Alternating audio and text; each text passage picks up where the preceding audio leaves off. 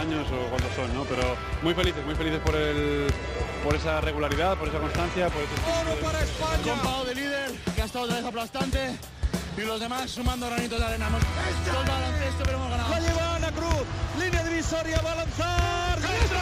¡Dentro! ¡Dentro! ¡Dentro!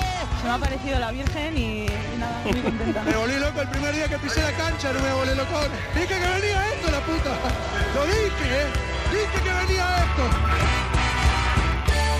Bienvenidos, Onda Ceronautas, al capítulo 26 de la segunda temporada de Cuatro Cuartos. Es el momento más caliente del año, en el que se juegan las habichuelas, y los hay, que sufren los nervios propios de quien ve el abismo llamado descenso, y los hay también que cantan de alegría y cuya alegría debería servir a quienes han luchado codo con codo contra ellos. El Burgos ha logrado la permanencia y lo hace manteniendo su confianza en el proyecto que les ha llevado a la élite. Al principio, con dudas por si serían capaces de competir, normal, con inicio con derrotas, muchas de ellas duras. Esperable, pues el camino estaba asfaltado, la carretera muy sinuosa, pero eso sí, los conductores no han dado ningún volantazo brusco que diera con los huesos en el precipicio.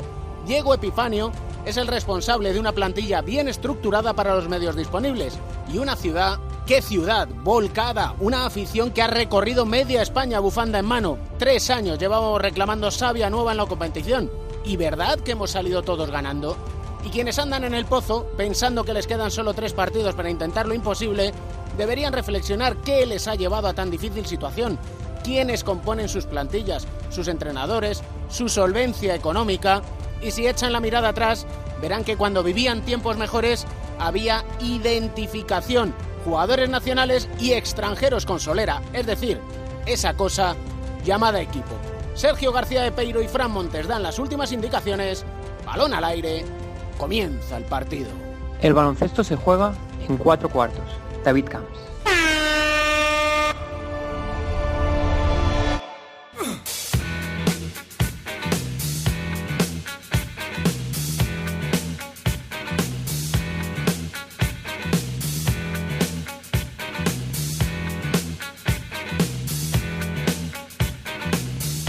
Entrenador Don Sito Alonso, ¿cómo estás? Hola, muy bien, perfecto. ¿Qué tal la vida? Bien, bien, un poco diferente ahora, con más diversidad de actividades, ¿no? Al, al, tener un poquito más de tiempo, pero muy bien. ¿Cómo llevas estos meses sin entrenar? ¿Raro?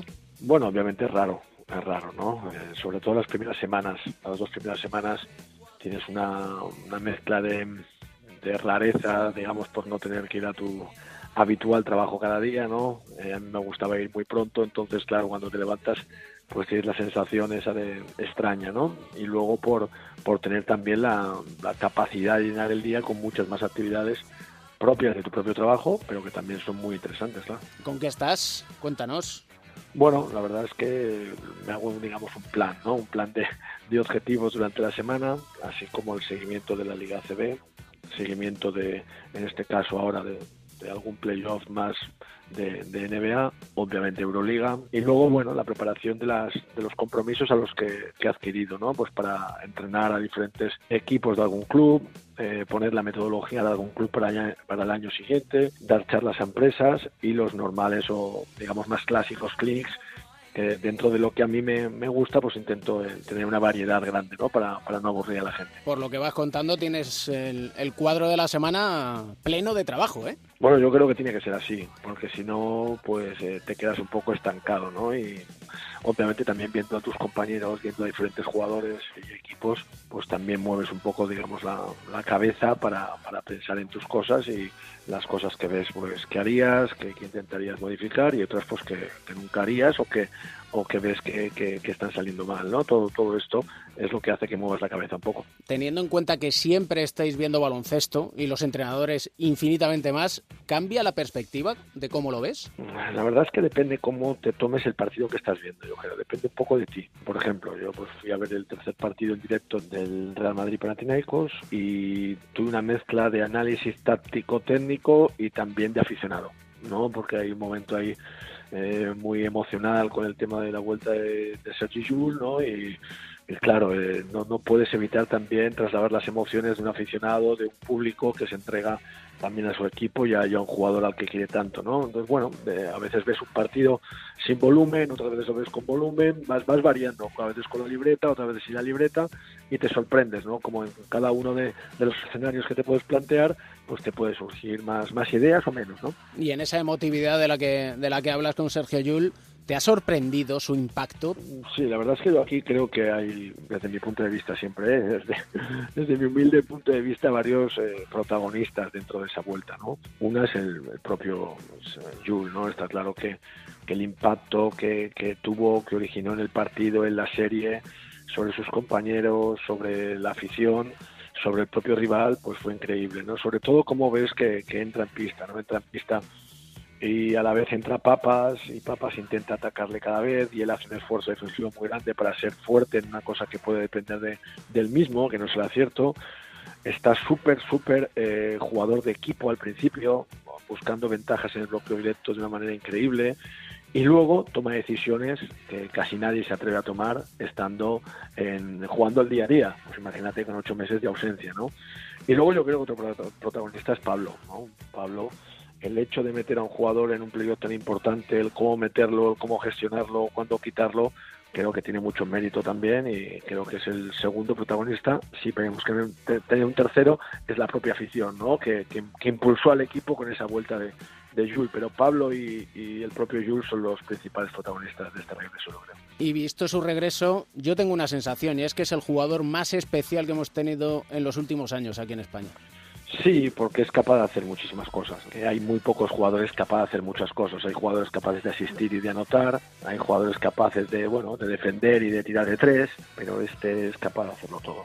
No, yo creo que él y posiblemente Rudy también es un jugador muy especial en ese aspecto en cuanto a ser capaz de hacer todo, pero él le une un carisma, una capacidad de, de conexión con, con todo el mundo que le hace muy diferente, ¿no? Y da gusto, pues cuando, obviamente, si todavía ah, encima no estás en ningún equipo y puedes aprovecharlo y disfrutarlo sin ser rival, o pues, pues todavía mejor, ¿no? El Zalgiris está en la Final Four, es el equipo con el mayor sello entrenador que pueda haber en la Final Four. Yo creo que es un. Tuve la suerte de que me, de que me pidieran un resumen o análisis de las, de las eliminatorias antes de que que empezaran para un periódico griego y yo lo definí de una manera de la mejor manera que se puede definir a un entrenador. He visto su progresión, ¿no? creo que es el equipo que más ha progresado en estos últimos dos años. ¿no? Es verdad que el cruce además pues le enfrentó a un equipo que casi tenía dominado en los cruces, o sea, en las eliminatorias o en los partidos que han jugado tanto este año como el anterior, donde salía clarísimamente vencedor, ¿no? Y luego es uno de los equipos que tiene un carisma propio de su entrenador y también que más genera para conseguir ventajas en muy poco tiempo. Es decir, eso es muy difícil, ¿no? Por eso creo que es un éxito total, de una manera además pues muy bonita. No, no es lo mismo ser revelación, aunque es lo mismo el resultado al final, ¿no? Si consigues llegar de una manera u otra, lo que importa es llegar en, función de tus características, pero este este equipo no, no, te, no te aburres viéndolo. Es, es divertido, tiene diferentes eh, variantes, eh, puede tirar de tres, juega al poste bajo, corre, defiende es bonito verlo, ¿no? Yo creo que es un éxito no solo para, la, para el club, sino para el baloncesto también. ¿La Final Four es la más abierta de la que podamos ver en, en los últimos años o, o, ves ahí a Fenerbahce con un puntito de, de, superioridad? Bueno, no es que lo vea superior, es que lo veo... Aquí lo veo muy bien, lo veo muy bien. La verdad es que lo veo francamente bien, ¿no? Y el juego de la presión pues afecta mucho en un deporte de tanta precisión como este, ¿no? Y sobre todo un partido, ¿no?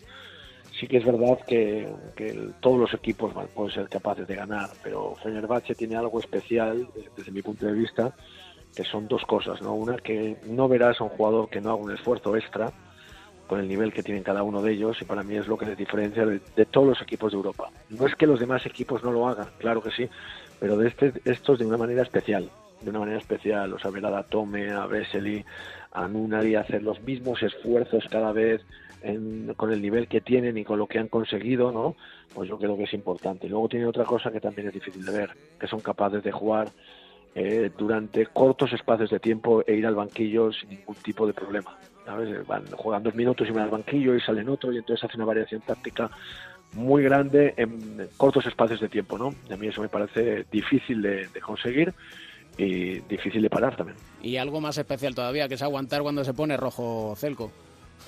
bueno, eso ya, porque obviamente, eh, pero para mí es lo más bonito de todo, porque cuando se pone rojo habitualmente, yo el otro día, eh, bueno, analizando los partidos y más la Copa Turca, que tuve la suerte de estar a pie de pista, aunque solo pude, pude ver un partido de ellos porque les eliminaron, pero los, las correcciones que hacen, lo, bueno que tiene es que no son siempre tácticas, que son pues para mejor aquí, eh, para un poquito antes para tener más espacio, o sea, técnicas para ayudar a la mejora del jugador y cuando el jugador eso lo entiende, entonces ya es el no va más, ¿no? Durante este tiempo, estos meses, ¿has analizado qué es lo que pasó en Barcelona o, o has preferido borrón hombre, y cuenta claro. nueva? No, hombre, no puedes, no puedes hacer borrón y cuenta nueva, tienes que hacer un análisis ¿no? y, un, y un seguimiento de las cosas que tú has hecho siempre cuando consigues pequeños éxitos o cuando no los consigues, como en este caso, ¿no? Entonces, bueno, ha habido muchos factores que yo creo que en mi época en que me vuelva a tocar entrenar, pues daré un giro o variaré en diferentes cosas, pero siempre desde el punto de vista de lo que yo puedo mejorar, no de lo que los demás pueden mejorar, porque eso a mí no, no me incumbe, ¿no? ¿En qué crees que, debería, que fallo? Bueno, hay, hay, muchas cosas, ¿no? Yo creo que cuando tú tienes una filosofía que te ha dado resultados siempre, eh, es muy importante aceptar, o sea, aceptar con las variaciones que tienes que hacer en función de los jugadores que tengas. Eh, es una cosa que a mí me gusta mucho, el adaptarme a, al jugador que tengo, pero el acierto forma parte también de, la filosofía, ¿no? Y entonces yo creo que ha habido dos o tres detalles que obviamente tienes que mejorar. Por ejemplo, el, no, no, puedes pensar que, que, todos los jugadores pueden hacer lo mismo que los otros, ¿no? Y entonces adaptarte esa filosofía a tu equipo es una de las cosas más importantes, ¿no? Y luego la conexión, el, el que te conozcan más todavía, no solo el equipo, sino la gente que está alrededor el que yo conozco gente que luego se ha sorprendido de cómo soy cuando me ha visto en una charla ¿no? El, el, el, generar esa pasión o de, y el conectar mucho más es muy importante, ¿no? Estas dos te digo y las demás me las quedo para mí. Pero vamos, son, son de este tipo todas de mejora mía, ¿eh? Uh -huh. Todas de mejora mía, que, es, que, creo que es lo más importante y creo que es lo que hacemos todos los entrenadores siempre. Muchos al final eh, decían, oye, es que la relación entre el entrenador y los jugadores no era buena. No, no, no, no, no era mala, no era mala, no, no tengo, no soy una persona que tenga una relación mala o, buena con los jugadores, sino que me entrego mucho a lo que hago, ¿no? Y eso a veces lo entiendes de una manera o de otra, pero no he tenido una relación mala casi nunca con ningún jugador, vamos, igual en toda mi carrera deportiva, con uno o dos jugadores he tenido una, una mala relación, ¿no? En lo que, eh, desde mi punto de vista, entiendo como una mala relación, ¿no? Puedes tener una relación más tensa en un momento determinado, mejor en otro momento, con el mismo jugador durante la temporada, ¿no? Pero no, y además, eh, con el paso del tiempo, obviamente, también me gusta ver eh, pues las cosas que han mejorado en el tiempo que han estado eh, conmigo y las cosas que siguen mejorando a nivel individual en el tiempo que ahora está con, con Pesic, ¿no? Y eso es bonito de ver y, y, de apreciar, ¿no? Y yo lo hago cada día. Cuando les viste ganar la Copa del Rey, ¿qué pensaste? No, no, no puedes sentirte bien, ¿no? Obviamente porque te gusta ganarla a ti. ¿No? Y habían pasado seis, siete días, ¿no? Pero creo que yo es que soy una persona que toma las cosas de una manera quizás que es difícil de entender a veces, ¿no? Yo ese impacto, ese golpe, eh, lo tomo como un aprendizaje más para lo que tienes que hacer la siguiente vez y ya está, ¿no? No, lo tomo desde la manera que, que, puedes verlo tú, ¿no? Que puede ver un aficionado. Lo veo, lo analizo y es más, eh, si me fui a, a Turquía era para, para ver otra copa y luego además es un país que me permitía verla luego la nuestra también, ¿no? o sea que lo seguí, la vi y no te voy a decir que disfruté cuando les vi ganar porque te mentiría, pero sí que analicé el porqué de las situaciones de, que, que, pueden pasar. ¿no? ¿Te sorprendió lo que puso tu ayudante Oscar Lata en su Facebook, aunque luego lo borrara? Aquello de nada mejor que llegar a casa y sorprenderte porque tienes la cama hecha. Bueno, la verdad es que me enteré bastante tarde luego, ¿no? Me, me enteré, no me enteré con cuando se enteró todo el mundo, ¿no? Y bueno, yo creo que Oscar es una persona que, tiene un humor muy especial, ¿no? Y obviamente él había llegado a su casa con su madre, hace mucho que no estaba en Coruña y la cama la tiene hecha ahora, eso seguro, seguro. El pensar que alguien te hace la cama o no, eh, creo que es limitar tu potencial de mejora. ¿Sabes? Yo creo que eso es lo que tú comentabas antes. Las cosas que no dependen de ti mismo no hay que pensar en ellas. Yo analizo el porqué de las cosas que, que yo puedo mejorar y, y, es lo que me ha hecho mejorar siempre, ¿no? Y, y, lo va a seguir siendo. ¿Qué te parece ya por, por ir terminando el nombramiento de Igor Kokoskov? Es difícil. Es, es difícil, difícil siempre digo Igor. siempre digo Igor. Que sea el, el primer entrenador europeo que vaya a ser primer entrenador en la NBA. Sí, me parece fantástico, la verdad. Me parece fantástico y mira, en mi caso es es, mm, digamos que me he aprovechado el tiempo porque me he visto todos los partidos de Eurobásquet o casi todos por ver lo que hacía él, ¿no? ¿Por qué? Porque cuando los veía me divertía. Y entonces si alguien divierte al mismo, al mismo momento que está compitiendo a un alto nivel y encima gana, pues es meritorio, ¿no? Y me gusta verlo y yo creo que es un nombramiento súper justo y además que lo hace genial. Y veremos a ver si con ello lleva allí a Luka Doncic, que ya sabes que rumorología va a salir ya. Bueno, esto ya es un tema que, que no depende de nosotros, ¿no? Con tal de ver a, jugadores de este tipo a alto nivel y poder disfrutar de ellos, ¿no? Como, como de Luca, pues mejor, ¿no? Si es la NBA, pues es la NBA. La gran preocupación que puedo llegar a tener es cuándo dar el paso adecuado en el momento adecuado. Claro, pero, pero yo creo que tampoco somos, podemos ser jueces, ¿no? yo siempre oigo muchas opiniones y yo la verdad es que no, no, no me considero que tenga el nivel suficiente para tomar una decisión o opinar sobre una decisión que tiene que tomar una persona de su carrera deportiva, su familia, su momento, nadie mejor que ellos lo conoce, ¿no? Yo todas las situaciones que simplemente he visto, luego las he analizado, algunas han salido bien y otras han salido mal, ¿no? Pero no quiere decir que no fuera acertada, ¿no? Creo que a veces es mejor dar un paso atrás, ver lo que hacen, analizarlo desde fuera y guardarte tu opinión y disfrutar de lo que hagan. Siempre terminamos con una canción que nos vaya a alegrar el día o que nos guste mucho. Yo no sé si a ti tu peque te deja poner mucha música en casa. Sí, la verdad es que no mucha, no mucha, porque además ahora que es una de las cosas que hago más también ahora, no había hecho tantas cosas con mi hija en mi vida, ¿no?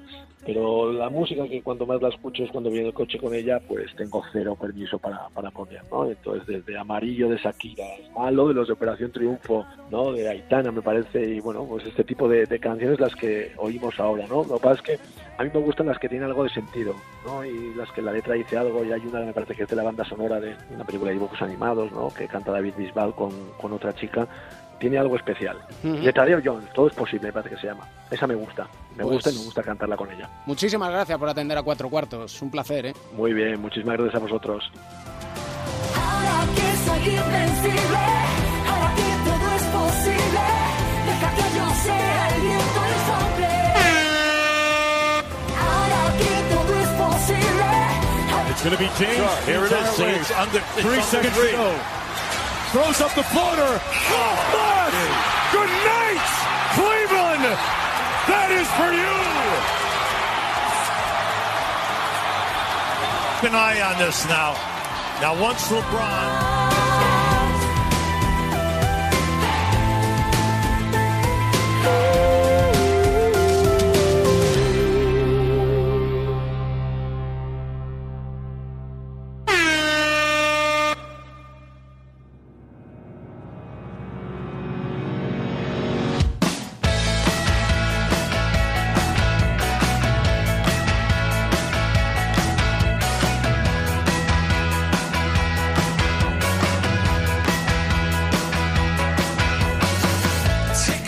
Análisis, momento de la tertulia con nuestros especialistas, con José Luis Llorente y Pepe Catalina.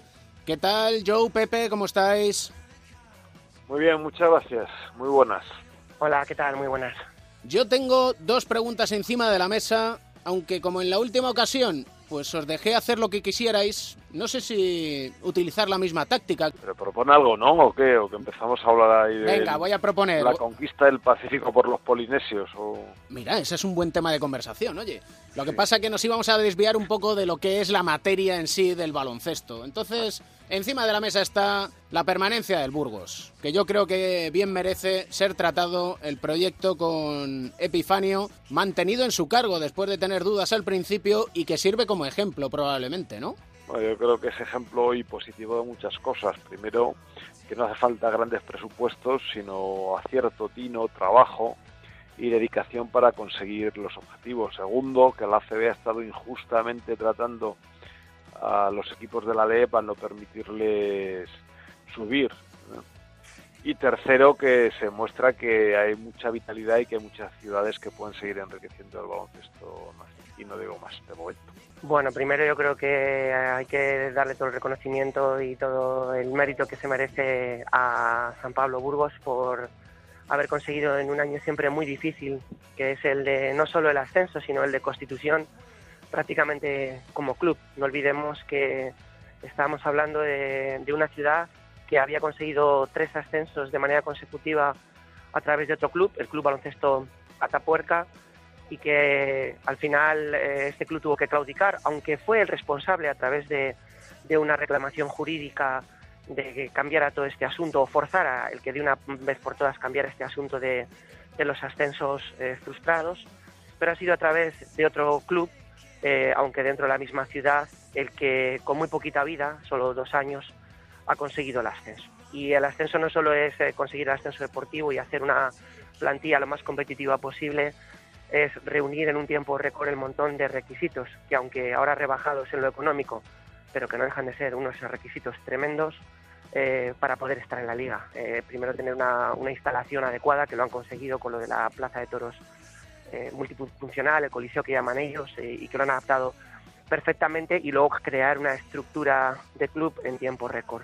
Eh, el poder combinar y armonizar ambas cosas, es decir, lo institucional con lo deportivo, el primer año suele ser muy complicado y por eso muchos equipos eh, sufren el efecto ascensor, que es traumático por las consecuencias económicas que deja.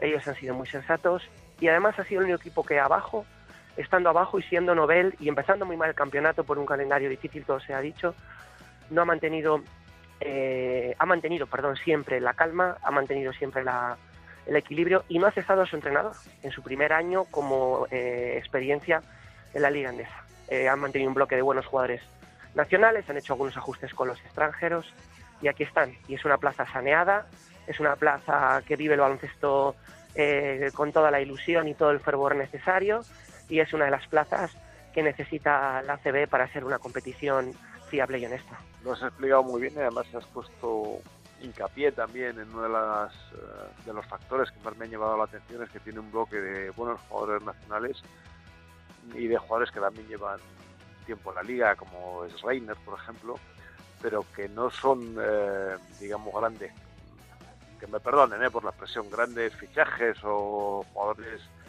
son jugadores como Alex López de una larga trayectoria en Liga como Edu Martínez, ¿no? que son eh, de los que están perdidos en, en, en, esta segunda división del baloncesto español y en los que nadie se fijaría de no ser porque suben con su equipo. Luego resulta que suben, rinden y hacen que, que su equipo juegue muy bien, juegue muy buen baloncesto y además se mantenga.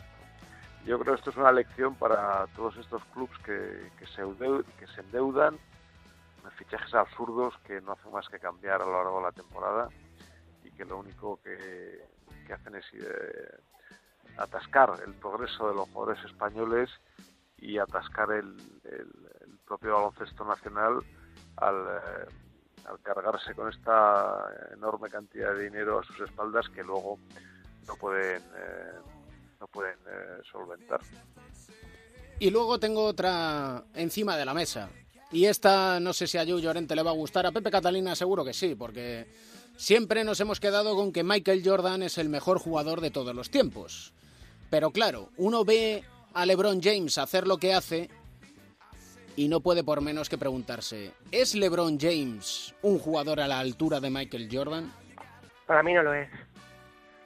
Eh, Michael Jordan es, solo ha habido uno y, me temo que uno habrá. Eh, o por lo menos los que estamos aquí hablando ahora seguramente no conozcamos a nadie que se le pueda igualar, ¿no? Eh, primero yo, Jordan me parece que individualmente era más completo que LeBron, por supuesto estéticamente a mí me parece que era mucho más fino, más plástico y luego si nos vamos a lo que tanto gusta en los americanos y, y todas estas cosas estadísticas, pues todavía le queda a LeBron James unos cuantos campeonatos por ganar para igualar eh, lo que él hizo. Mm, Jordan es único. Jordan puede, puede que sea el mejor deportista de todos los tiempos. Y LeBron es verdad que, que, está dejando una leyenda, igual que la dejó Kobe Bryant, que va a estar pues muy cerca en el, en el, top 5 a lo mejor del firmamento de todos los tiempos de la NBA pero creo que llegar a la, a la, comparativa con Jordan ya me parece un poco exagerada. Bueno, es un debate que está viciado de, origen, para mí. Yo creo que es imposible discernir en los deportes de equipo quién es mejor que quién, por mucha influencia que tengan en el juego, porque al final son deportes en los que dependes de los demás. Uh, y yo creo que todavía es mucho más difícil comparar jugadores de épocas diferentes. Entonces, bueno, yo creo que esto es... eh, hay gente que le gusta mucho, a los periodistas que, que gozan con la anécdota, pues también les gusta, a los aficionados que sueñan eh, con, eh, con, determinadas historias eh, y que les gustan los tebeos y estas cosas, pues ta- también le- les apetece hacer de este tipo de lucubraciones, pero vamos, yo sinceramente, sinceramente creo que no. O sea, creo que, mira, el otro día además hablaba con un amigo y dice, ¿tú, tú, a tú, ¿tú quién crees que es mejor, Cristiano Messi? Y él, digo, mira, yo no, a mí... Dice, pero tú, si echas a pies, ¿a quién elegirías primero? Y digo, pues mira, yo a lo mejor elijo a Puyol primero. No, yo elijo a Messi. Entonces yo le dije, entonces tú qué pasa, que tú no quieres quedar, tú no quieres ganar la Champions ni quedar campeón del mundo. Me miró así como un poco raro, ¿no?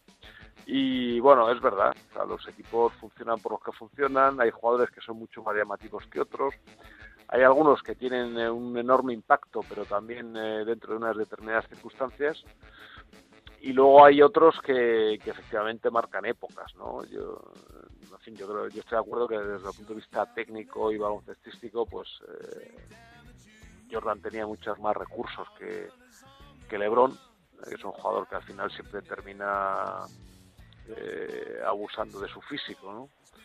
Y, eh, y luego hace, hay una cosa que, que ahora se hace muy poco hincapié, que es en la defensa. O sea, los Bulls eran extraordinarios defensores y basaron la mayor parte de sus éxitos en la defensa. Y en la defensa eran Scottie Pippen y Michael Jordan en primera línea cuando se ponían a presionar en, los partidos decisivos y allí no había manera ni de casi ni de subir el balón, ¿no? Y agotaba, eh, perdón, eh, eh, acosaban y encerraban a los Utah Jazz, por ejemplo.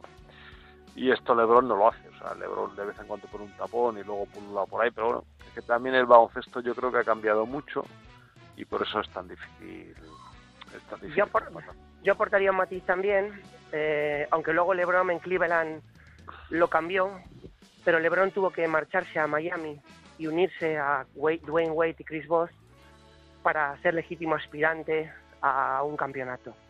Y Jordan no necesitó hacer ninguna unión de este tipo de superestrellas. Él fue elegido por los Bulls, luego fueron construyendo una plantilla a su alrededor, que tampoco era los jugadores que le, rodeaban, salvo Scottie Pippen, que estaba a un nivel también tremendo.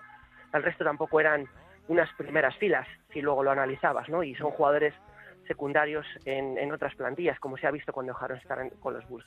Eh, LeBron ha necesitado también de, de ese apoyo, sin quitarle a él ningún mérito, y de hecho el campeonato que gana con los Cleveland Cavaliers, bajo mi punto de vista, e incluso con la canasta ganadora en, en Golden State, eh, contra Golden State en la Bahía, cuando allí en cancha los Warriors, Kyrie Irving fue fundamental. Acordaros que eh, Cleveland gana el campeonato cuando contrata a Kyrie Irving, eh, o tiene a, bueno, tiene a Kyrie Irving, ya tenía a Kyrie Irving, lo une a LeBron y traen a Kevin Love. Entonces, bueno, yo eso también es una, un factor que considero diferenciador. Y otro que es que el 23 lo llevó primero Michael Jordan y luego se lo ponen muchos jugadores y añadido a lo que decía yo Llorente con Michael Jordan y los Bulls, me viene a la memoria que la canasta, esa canasta famosa de Michael Jordan en Utah, viene precedida de un manotazo en defensa de precisamente Michael Jordan ante Cal Malone. Así que en eso estoy de acuerdo con vosotros. Creo que Michael Jordan es único. Por cierto, el otro día en una de las jugadas que hizo LeBron James, y con esto vamos a ir finalizando el cuarto, escuché al narrador decir, ha hecho un fade away LeBron James espectacular. Un fadeaway, que es un fadeaway, Pepe. Bueno, realmente un fadeaway es, un sa- es como una- un salto hacia atrás, ¿no? Es, eh, es, un- es a ver, creo que la palabra es, es esquivar hacia atrás. Es echarse hacia atrás para cuando tú tienes a un defensor encima, co- eh, digamos que contactas con él normalmente con el cuerpo y si no contactas con él te intentas esquivar echándote hacia atrás en un movimiento un poco desequilibrado e inclinado, lo que te hace, digamos, alejarte. Fade es esquivar, away, lejos. Es decir, es lo que hizo, ¿no? Pues echarse hacia atrás. Eso lo hacía también mucho Jordan en esa media vuelta que hacía, que es una media vuelta en la que no salta en vertical, sino que salta echándose para atrás Sí, y que, lo- y que luego le copiaba a Kobe Bryant. Por lo menos yo así lo entiendo. es un reverso, un, po- un reverso y un, un giro y, y alejarte, ¿no? De- Alejarte del defensor. Que por cierto, eh, ahora esto se me vuelve a ocurrir así eh, a bote pronto. Eh, para alley-oop no tenemos traducción, ¿no? Es un balón elevado por encima del aro que se pasa un jugador a otro. Yo así siempre lo he entendido. Es un balón colgado, ¿no, Joe? Sí, sí, sí, es un balón colgado. Sí, es un- Es que estaba pensando yo porque sí que en su día yo había había pertrechado ahí una, una expresión que podía valer, pero ahora mismo no me acuerdo. Pues la dejamos entonces para el próximo No, hombre, capítulo. porque además para este tipo de expresiones eh, que no, porque tampoco en, en Estados Unidos, eh, perdón, en inglés eso significa nada. O sea, simplemente se imponen eh, por el por el uso, como, como el mate, ¿no? Por ejemplo, ha sido un mate. Bueno, pues, pues ha sido Yo que cuando... No, no has matado a nadie, ¿no? Si simplemente Ahora que hablas, hablas de eso, yo creo que cuando se nos acaben los anglicismos, lo mismo tenemos que, que tirar de sección de los conceptos y castellanos que se utilizaban antaño, como meter la capón. Meterla que era, capón. que era un- que era- que era- es lo que era un mate. Claro, lo mismo también, bueno, pues tenemos que tirar un poco de, de, de baloncesto de antaño. Pues sí, meter la capón, la chapa, el gorro, eh, los pasos, el camino de salida, esas cosas que poco a poco se van olvidando, pero que aquí intentamos recordar. Siempre se pasa volado el cuarto con Pepe Catalina y Joe Llorente. ¿Qué quieren que les diga? Siguen jugando a las mil maravillas. Es así, es una realidad. Y nadie va a cambiarla, creo. Así que se mantienen Mira, en por forma. ejemplo, en balonmano a eso lo llaman un fly. El fly. Ah, sí, el fly, sí, es verdad. Eh, Sí, que eso habitualmente suele ser con los con los alas, ¿no? Sí, bueno, ahora se hace eh, de, de muchas formas, vamos, se hace ya casi en cualquier posición.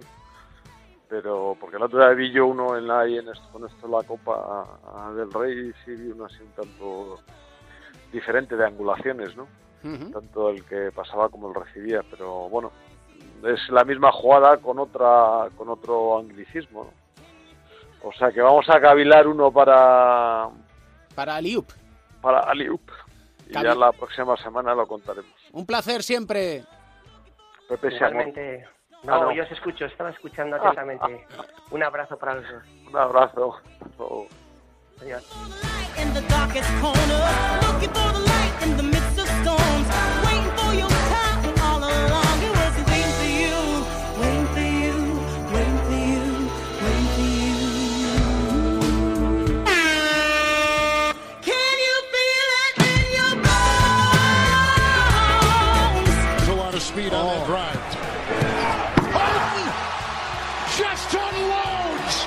what a sneak dunk attack by James Harden.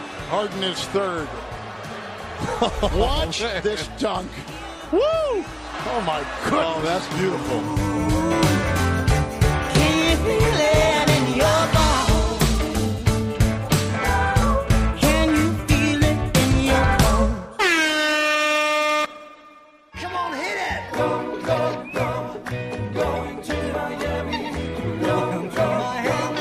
Comenzamos el tercer cuarto yéndonos hasta Miami con nuestro compañero a la par que amigo Nacho García, Vinesport. ¿Qué tal estás? Muy buenas, David Camps, aquí en el estudio 305 de Onda Cero.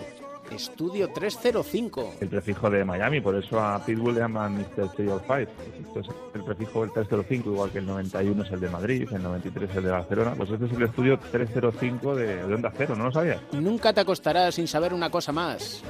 Que decía mi Pues abuela. nada, ¿eh? Apunta. Apunto el 305 con el 1 delante si llama usted desde fuera de Estados Unidos. Sin rimas, puede ser también. Te dejo a ti que digas el nombre, porque sí. Bueno, yo creo que me sale bien, ¿eh? Igor Kokoskov, ¿eh? aunque algunos se empeñan en llamarle Coscorrón, pero no, es Kokoskov.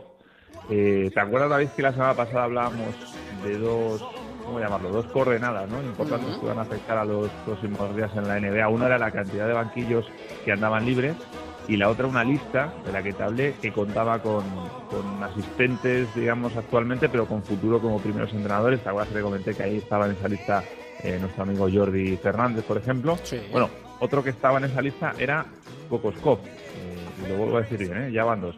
Pues, eh, la noticia bomba ha sido precisamente con él estos días, que ha sido su firma por tres temporadas como head coach de los de los Suns de, de Phoenix, que hoy por hoy es el peor equipo de la NBA. Esto supone que se convierte en el primer entrenador en jefe de la NBA no nacido en los Estados Unidos. Eh, ya sabes que, que actualmente es asistente de los Utah Jazz a las, a las órdenes de Quinn Snyder. Y bueno, no creo sinceramente que se le pueda considerar rookie. ¿eh? Puede ser que sea su primer año como head coach, pero no es un novato. Lleva trabajando en el básquet norteamericano desde los 28 años, tiene 46 ahora.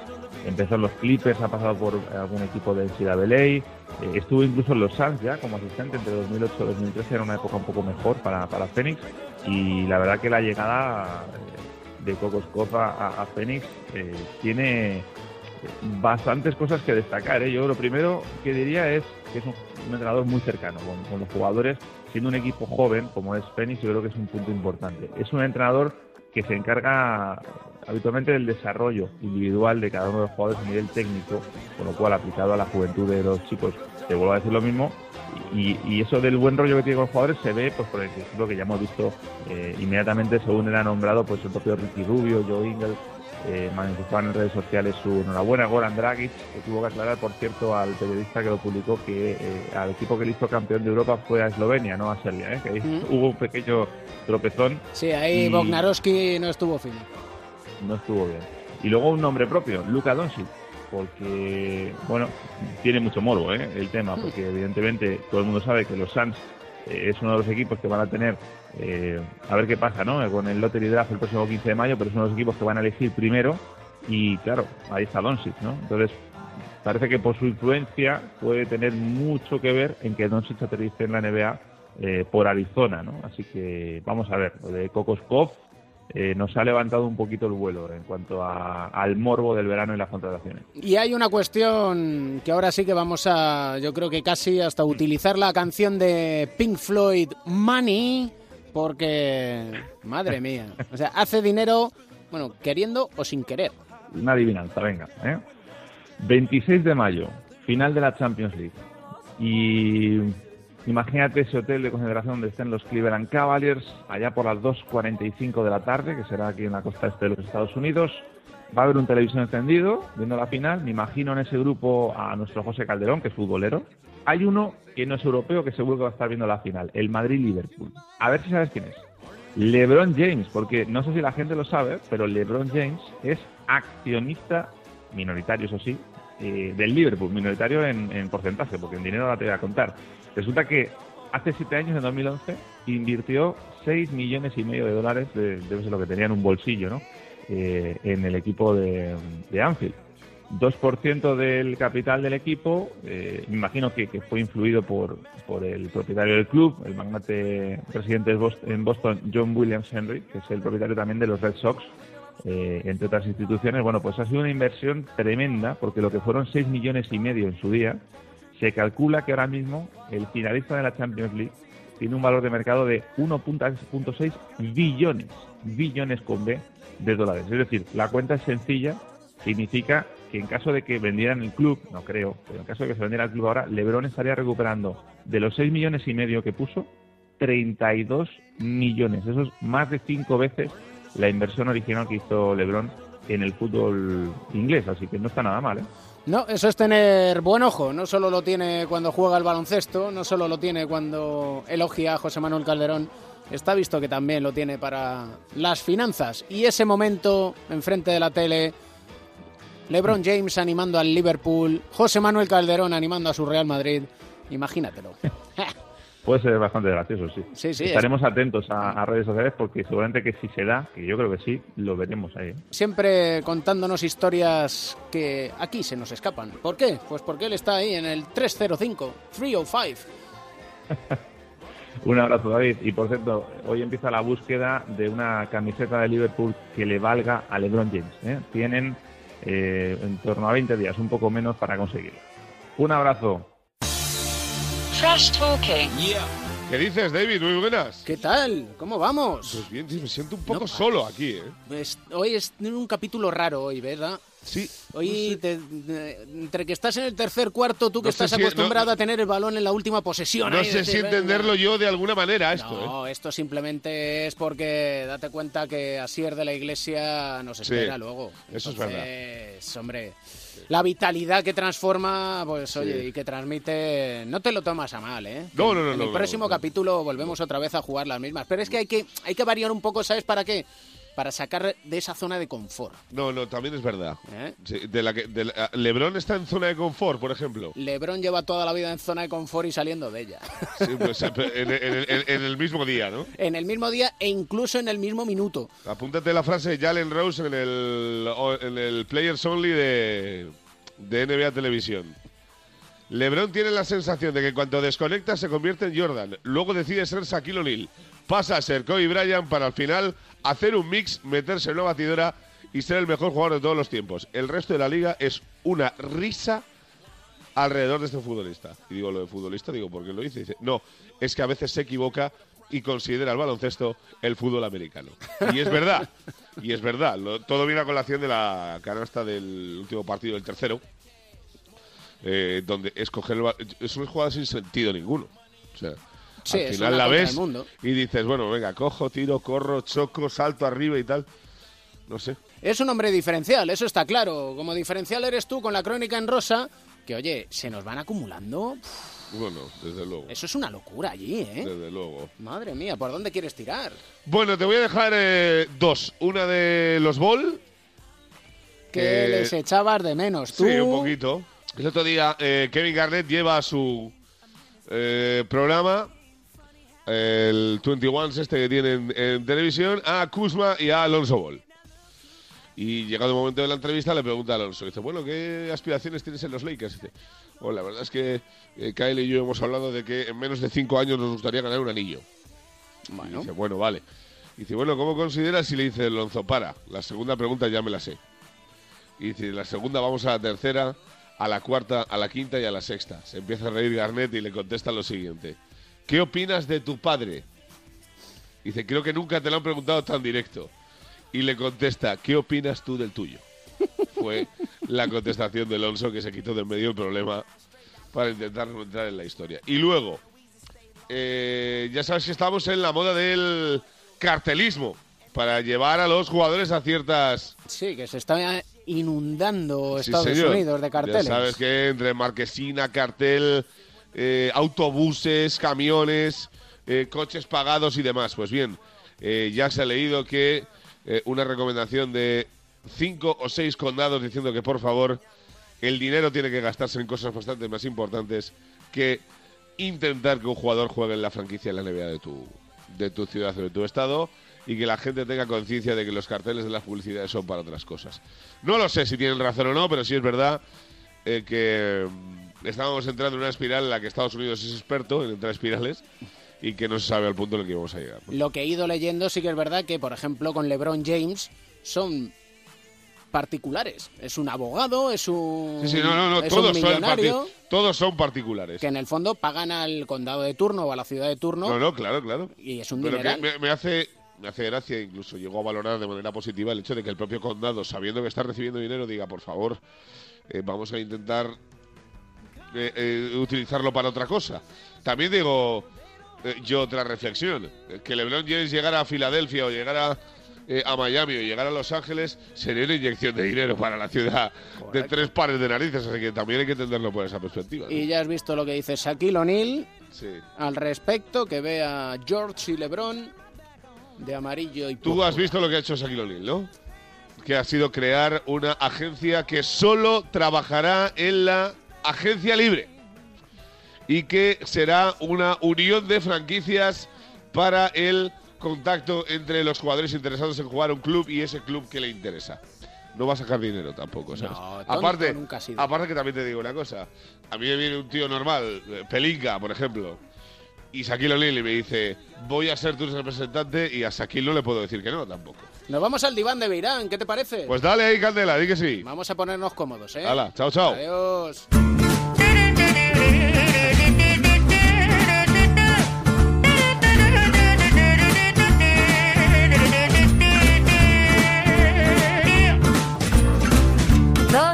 gusta cuando llega este momento, cuando nos situamos cómodos, muy cómodos en nuestro diván de Beirán con nuestro psicólogo del deporte y medallista olímpico, José Manuel Beirán. ¿Cómo estás?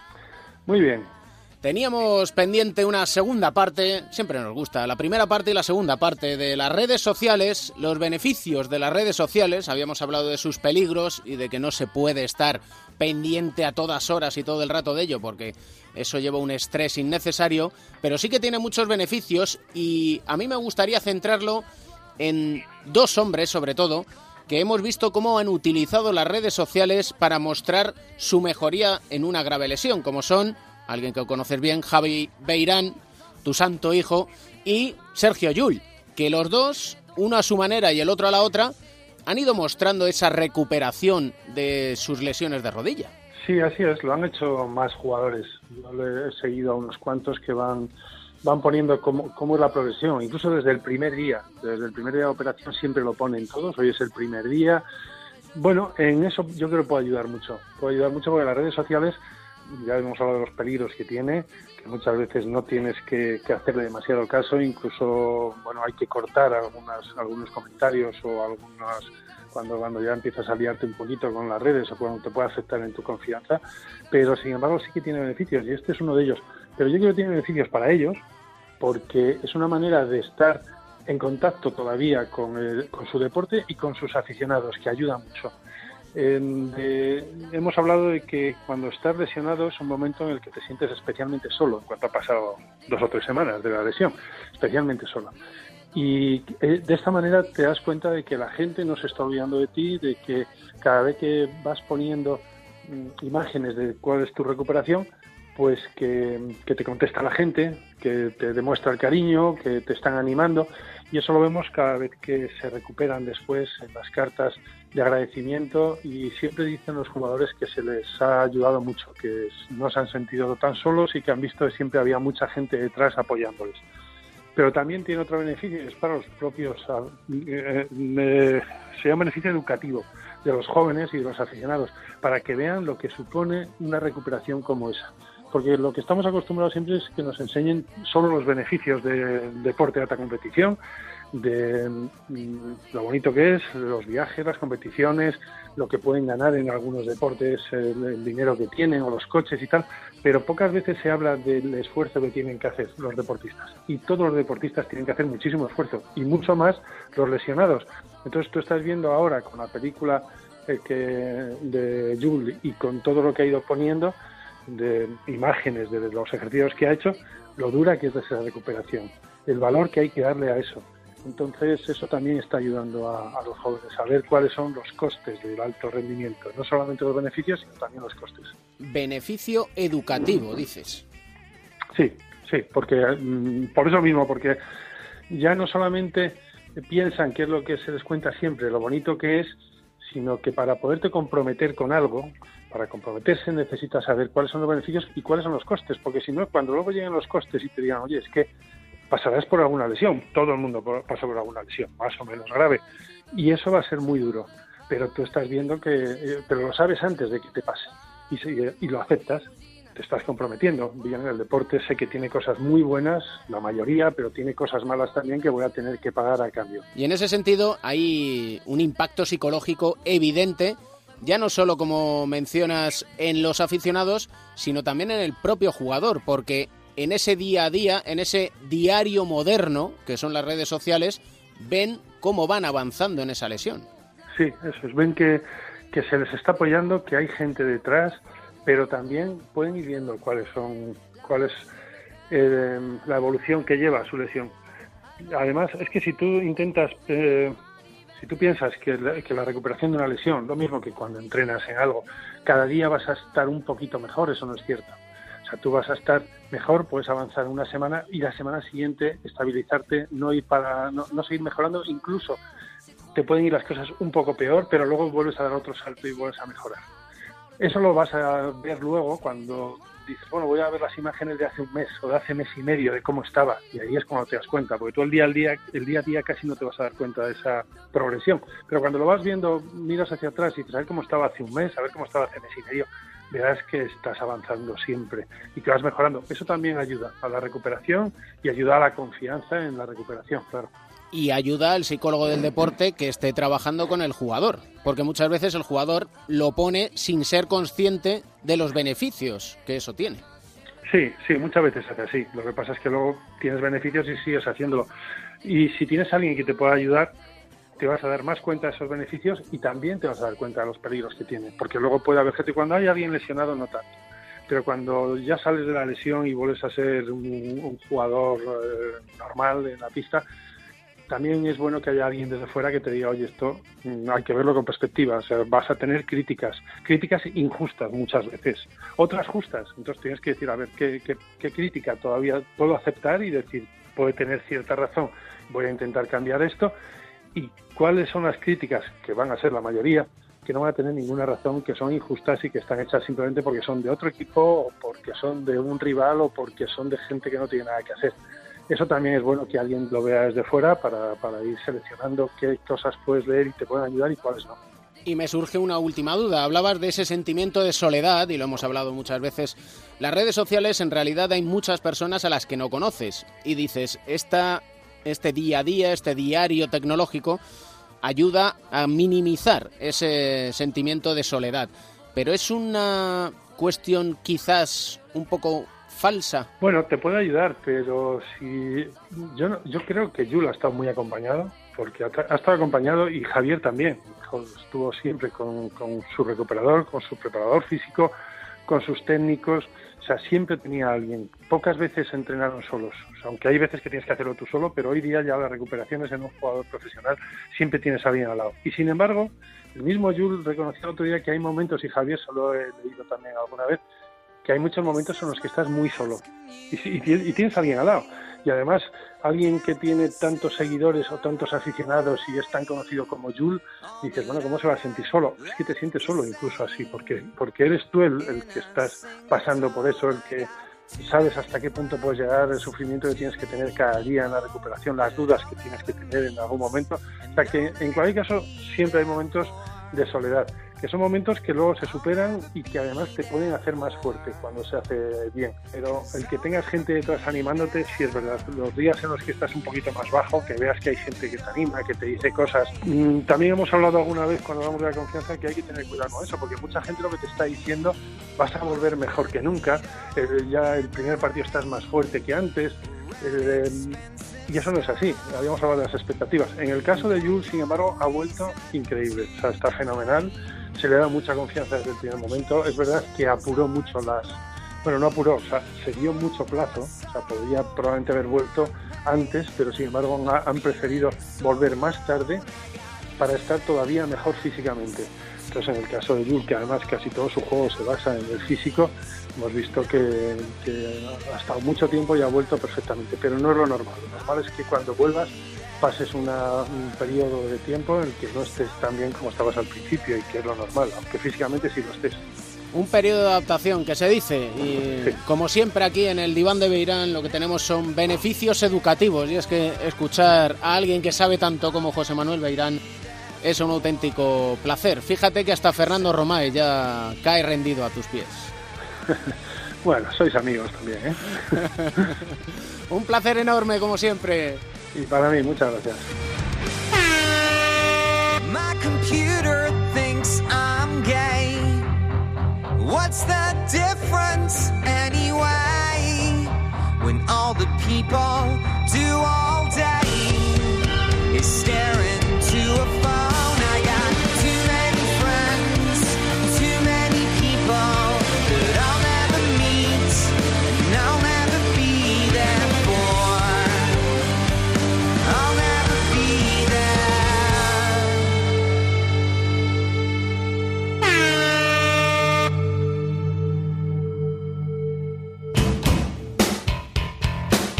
Arrancamos el último cuarto, sí, con historia de superación y con Edusel. El rincón de Mateo va a ser un rincón bastante amplio. Papá de Mateo, Edusel, ¿cómo estás? ¿Qué tal? Muy buenas. ¿Todo bien? Mateo, bien. Todo perfecto, todo perfecto, todo en orden. No, no, no podemos pedir más. Hay que donar médula. ¿eh? Es muy fácil, ya sabes, una simple analítica de sangre, puedes hacer ese paso previo para formar parte de ese Banco Mundial de Donantes de Médula Ósea. Cuantos más donantes seamos, más opciones van a tener todos los mateos del mundo de tener un donante de, de mayor compatibilidad y de tener esa esperanza de vida, ¿no? Que yo creo que no hay nada más bonito que regalar vida en vida, así que seguimos ahí cada semana, dona médula y médula para todos. Nuestro protagonista de este capítulo 26 es una historia de superación absoluta. Sí, eh, un lujazo. Mira, yo di con la historia de la Sierra de la Iglesia y mis compis de marca, de Nacho Duque, que hizo un reportaje eh, excepcional. Entre todas las historias que a él le diagnosticaron esclerosis múltiple, eh, me llamó mucho atención porque comparto con él una filosofía de vida. Sabes que a Mateo, a Mateo mi peque, le diagnosticaron la leucemia con mes y poco de vida. Los pronósticos no eran muy buenos, le hicieron un trasplante de médula con 11 meses, ahora ya he cumplido cuatro años del trasplante de médula. Mira, hay una frase que yo aprendí durante ese proceso ¿no? del trasplante, que era cuando yo aprendí a disfrutar de los días de lluvia. ¿no? Eh, antes lo veía como un problema y aprendía entonces con otros padres de- del hospital, pues aprendíamos a notar el viento en la cara porque eso significaba, significaba que no estabas encerrado en una habitación de, aislamiento, a notar los días de, lluvia y en ese reportaje con Nacho Duque eh, él dijo que salió de una son- con una sonrisa de la, de la consulta cuando le diagnosticaron esta enfermedad y dijo una frase que mi lema es que no esperes a que pase la tormenta, aprende a bailar bajo la lluvia. Así que ahí le tenemos. Asier, ¿qué tal? ¿Cómo estás? Hola, muy buenas, escuchándote tranquilamente. Muy bien, me has explicado muy bien. Al final en la vida eh, hay situaciones de la vida que los problemas hay problemas que los vamos a tener toda la vida. Una enfermedad como la mía que es degenerativa y esta otra vida no tiene cura, pues eh, estar debajo del paraguas. También siempre explico que es una situación de cada uno es diferente. Yo lo llevé desde el primer momento bien, pero hay gente que tiene que estar debajo del paraguas un cierto tiempo hasta que lo asume o lo lleva. Tampoco tiene que ser todo el mundo desde el principio cerrar el paraguas. Entonces, eh, quiero entender que la gente entienda que hay momentos de la vida, pues siempre esperamos a que pase y hay momen- cosas en la vida que no pasan. Cuando se muere algún familiar tuyo, pues esperar debajo del paraguas toda la vida a que pase, él no va a volver. Así que hay que parar, cerrar y a disfrutar. Hola, Sioer. Muy buenas. Hola, buenas. No hay foto que no te vea que no salga sonriendo. Pues sí, la verdad que más de una entrevista me han dicho, oye, que queremos una foto serio y cuando vienen y me hacen las fotos me cuesta sinceramente bastante ponerme la cara serio. Es que prometo que, que no es parité ni nada, que me cuesta poner cara. Eh, en charlas que suelo decir siempre digo, el que es feliz no es porque tenga una vida perfecta. Nadie tiene una vida perfecta, ni el que más dinero gana, porque siempre envidiamos al que más dinero gana al final es que sabe ver las cosas positivas que tiene en el día a día. Al final yo he hecho la bronca a mucha gente que trabaja de lunes a viernes y está quejándose y solo disfruta el sábado y el domingo. Y es una pena, empiezas a contar y de 70 años que, que vives eh, disfrutas solo 25 años o 20 años, porque estás de lunes a viernes indignado, pero durante esos días de trabajo también te pasan cosas buenas, que no son extraordinarias, son detalles que te tienes que fijar en cosas buenas que nos pasan todos los días, no son cosas la lotería, solo me alegro cuando me toca la lotería, me tiene que tocar la lotería, tal, cosas muy grandes que sabes que es muy difícil que pasen. Hay detalles durante el día que si nos fijamos nos pasan cosas buenas. Intento fijarme en eso. Ahora le dejo a Edusel ya que habléis entre vosotros, Vale. pero yo solo tengo una pregunta. Tú vas al médico, te dicen Mm. que tienes esclerosis múltiple, ¿cómo eres capaz de asumirlo con tanta naturalidad? La sensación que tuve es que le dieron un nombre a lo que en ese momento me pasaba, no lo que me va a pasar en un futuro. Le dieron el nombre a, a que yo en ese momento no sentía la piel de las manos, ni de las piernas, ni de la espalda. No le dieron un nombre a que me quedar en silla de ruedas, a que igual me quedo ciego, a que eh, todo lo que me puede pasar con la enfermedad, no le dieron nombre a eso, le dieron a lo que tenía. Cuando hablo con la gente siempre digo, ya, pero es que vos- tú sabes dentro de un mes dónde vas a estar. Yo no sé, pero es que la gente que está sana hoy en día tampoco sabe. Yo siempre cuento que eh, la gente con la enfermedad tenemos la suerte que abrimos los ojos, yo por lo menos lo asumo, abro los ojos hoy a la mañana, me pongo de pie y estoy contento por abrir los ojos y ver, igual que ayer, ponerme de pie. Ser de antes así, no es que ah, cuando me detectaron la enfermedad he conseguido, es un trabajo que, bueno, una forma de ver la vida que llevo desde siempre. Nosotros vivíamos justo en plena vorágine el proceso que el diagnóstico de Mateo y no sabías muy bien cómo afrontarlo, ¿no? Vivíamos el, lo que dice así es el, el, el- momento, ¿no? Sí. Aprendes a valorar y a disfrutar de las pequeñas cosas, ¿no? A mí me marcó una frase de, de la película, fíjate qué profundo es, de Kung Fu Panda, que dice que, que el pasado es historia, que el futuro es una incógnita y hoy es un regalo y que por eso se le llama presente, ¿no? Al final yo lo llevo con tanta facilidad que la gente que lleva mi propia enfermedad, pues al final, no, es que tú lo cuentas con mucha facilidad. Yo sé que no es fácil en una situación, en una enfermedad que, que de hoy a mañana, pues igual no veo un ojo, igual no muevo una pierna. Me pasó hace dos semanas, el viernes, que me levanté la cama y no movía la pierna derecha. Entonces, el dar asumido que de un día para otro igual te quedas cojo, igual no ves de un ojo, igual eh, tienes problemas de esfínter y te meas, te cagas encima, pues hay gente de la situación y sobre todo con gente joven como somos nosotros, pues es complicado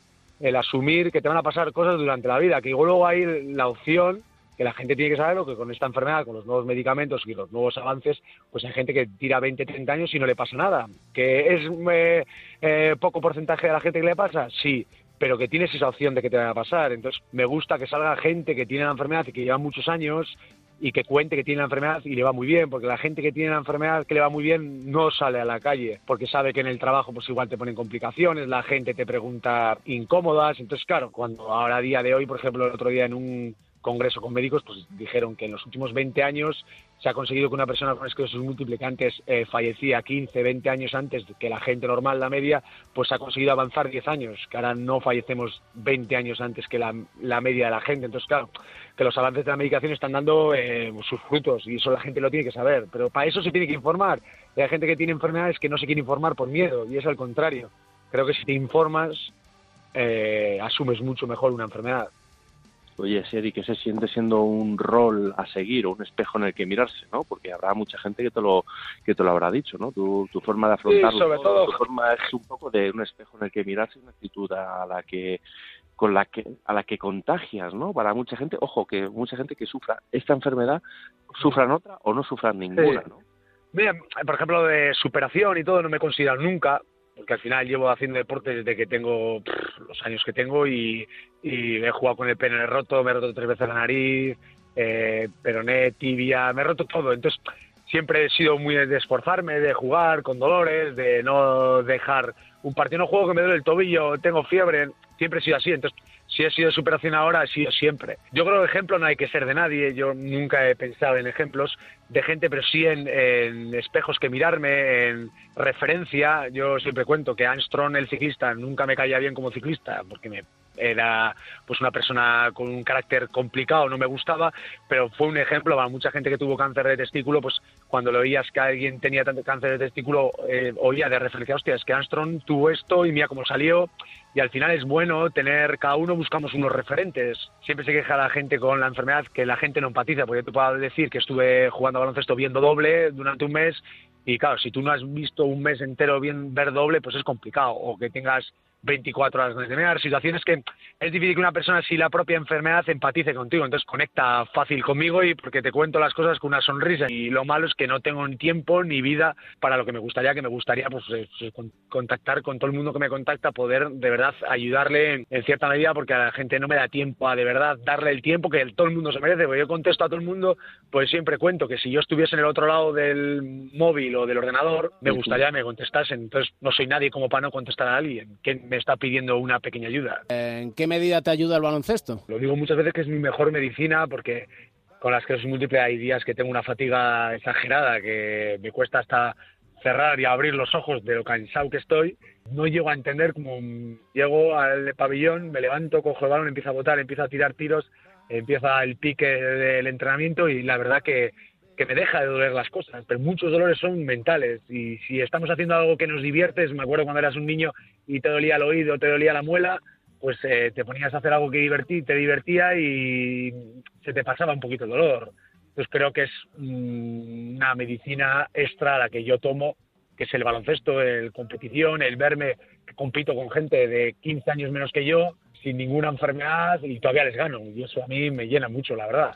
También es también es complicado, ¿eh? Sacar fuerzas de donde no las hay, ¿no? Sí, Porque sí, sí, sí. Yo un siempre lo momento digo, muy pero es complicado- difícil, ¿eh? En un momento muy complicado, como dice Asier, no todo el mundo responde igual, hay que respetar las formas Sí. de reaccionar de todo el mundo, porque la normalidad con la que él intenta explicar a la gente, no sabe cuándo va a driblar la canasta, no siente los pies, no sabe cómo va a reaccionar, él se ha reeducado, ha adaptado su forma de casi darle incluso jugar al baloncesto, ¿no? Con lo cual ese reaprendizaje ha debido ser eh, complicadísimo, ¿no? Así era, a la vez que frustrante, pero también motivador, ¿no? Cuando has ido consiguiendo cosas. Sí, yo me acuerdo siempre cuento que el primer partido jugábamos contra la Berry de Le Plata en Euskal Copa y eso ya hace cinco años y medio y me había pasado durante la semana ya dejar de sentir las manos, todavía no estaba detectado, eh, es que yo soy múltiple, pero claro, no sentía las manos y hice el peor partido en tiro de mi vida, Eh, claro, no tenía, no sabes cómo tienes que agarrar el balón, el último tacto de los dedos pues es el más importante en el tiro a canasta y no lo tengo o no lo tenía y ahora pues bueno, pues me he reeducado en movimientos, me he limitado mucho el estilo de juego, hago tres cosas, pero las tres que hago intento explotarlas al máximo, cuando antes igual hacías 15 y al final no conseguía hacerlas a medias, las hacía a medias. Entonces, como un orgullo ir superando etapas, ir viendo que cada vez metía más canastas, era como empezar a jugar a baloncesto, cuando eh, casi la metes te alegras y dices, ¡oh! Cuando llegas a un nivel, cuando fallas te cabreas, y la metes no te alegras. Y hubo durante un tiempo que cada tiro que metía era como un- una alegría. Pues claro, me fui motivando, me fui motivando y a día de hoy, pues bueno, la temporada que he hecho este año, pues es una muestra de que el trabajo durante los últimos cinco años que he hecho con la enfermedad para reeducar mis manos, educar mis pies, mi, educar mi forma de jugar, creo que ha dado, ha dado frutos y la, la, la demostración de esta temporada creo que ha sido una de las mayores razones y la verdad que me alegro mucho porque hay gente que me sigue escribiendo todos los días, joder, pues yo dejé de, de hacer fútbol porque no me aconsejaron, no sentía los pies y pensé que no iba a poder volver a jugar, no conducía y joder, desde que te he visto que lo sigues haciendo con las manos dormidas, pues he conseguido, he vuelto a jugar con los amigos pachangas todos los jueves y ver solo siempre digo, cuando doy una charla con ver a uno de los 200 personas, 500 o 10 personas que van a ver una charla, si solo con ayudar a uno, tío, yo me voy alegre, no sonriente y los mensajes que recibo de gente que aunque sea uno que la has cambiado y la has podido ayudar, eso pues, al final te compensa todo el trabajo que hago por dar a conocer la enfermedad, porque siempre digo que al final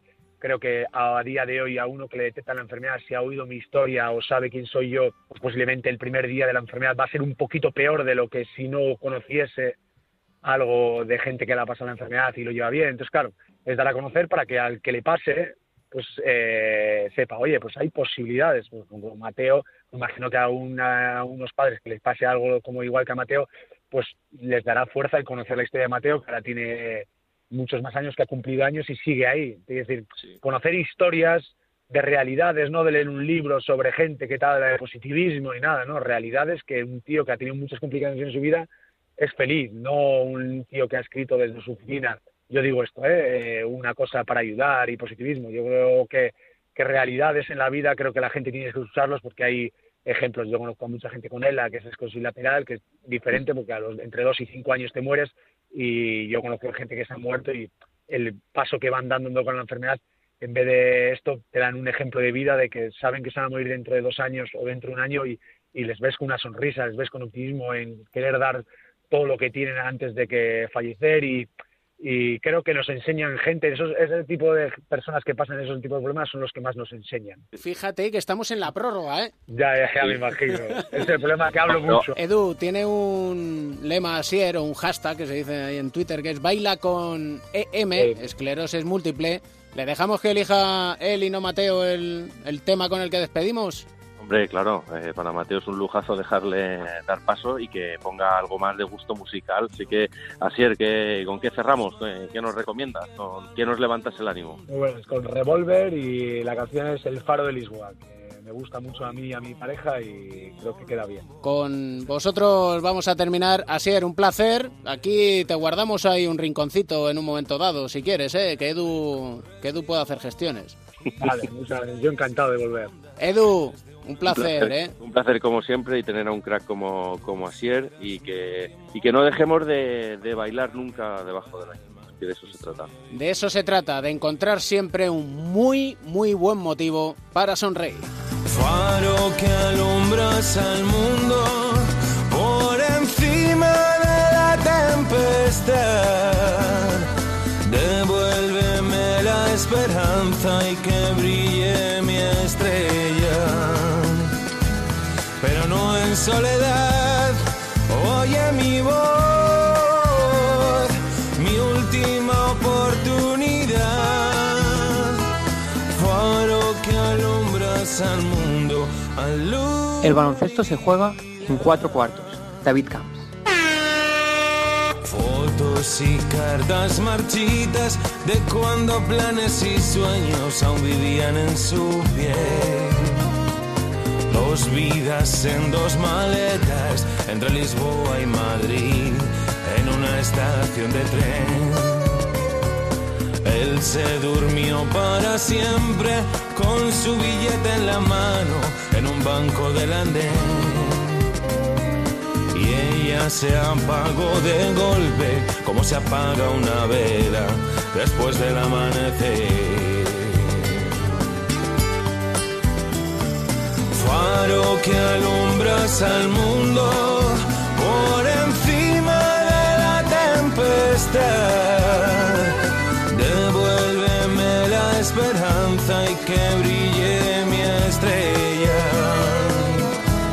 Pero no en soledad, oye mi voz, mi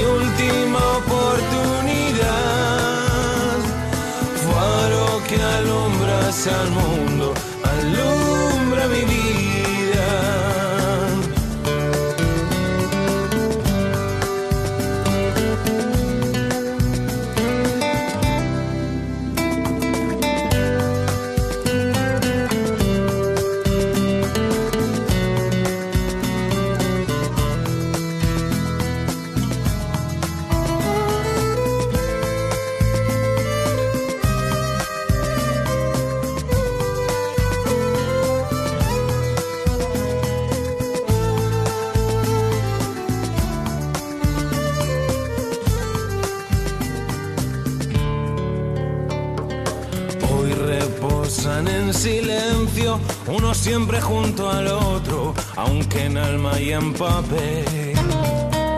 Por fin se unieron sus vidas, volcando las dos maletas sobre su mar a la vez. Otra historia como tantas, de amor y de mala suerte, y de un destino traidor. Pero en el puerto en Lisboa, cuando la luna te aplasta, alguien canta esta canción. Faro que alumbras al mundo por encima de la tempestad. Devuélveme la esperanza y que brille mi estrella pero no en soledad.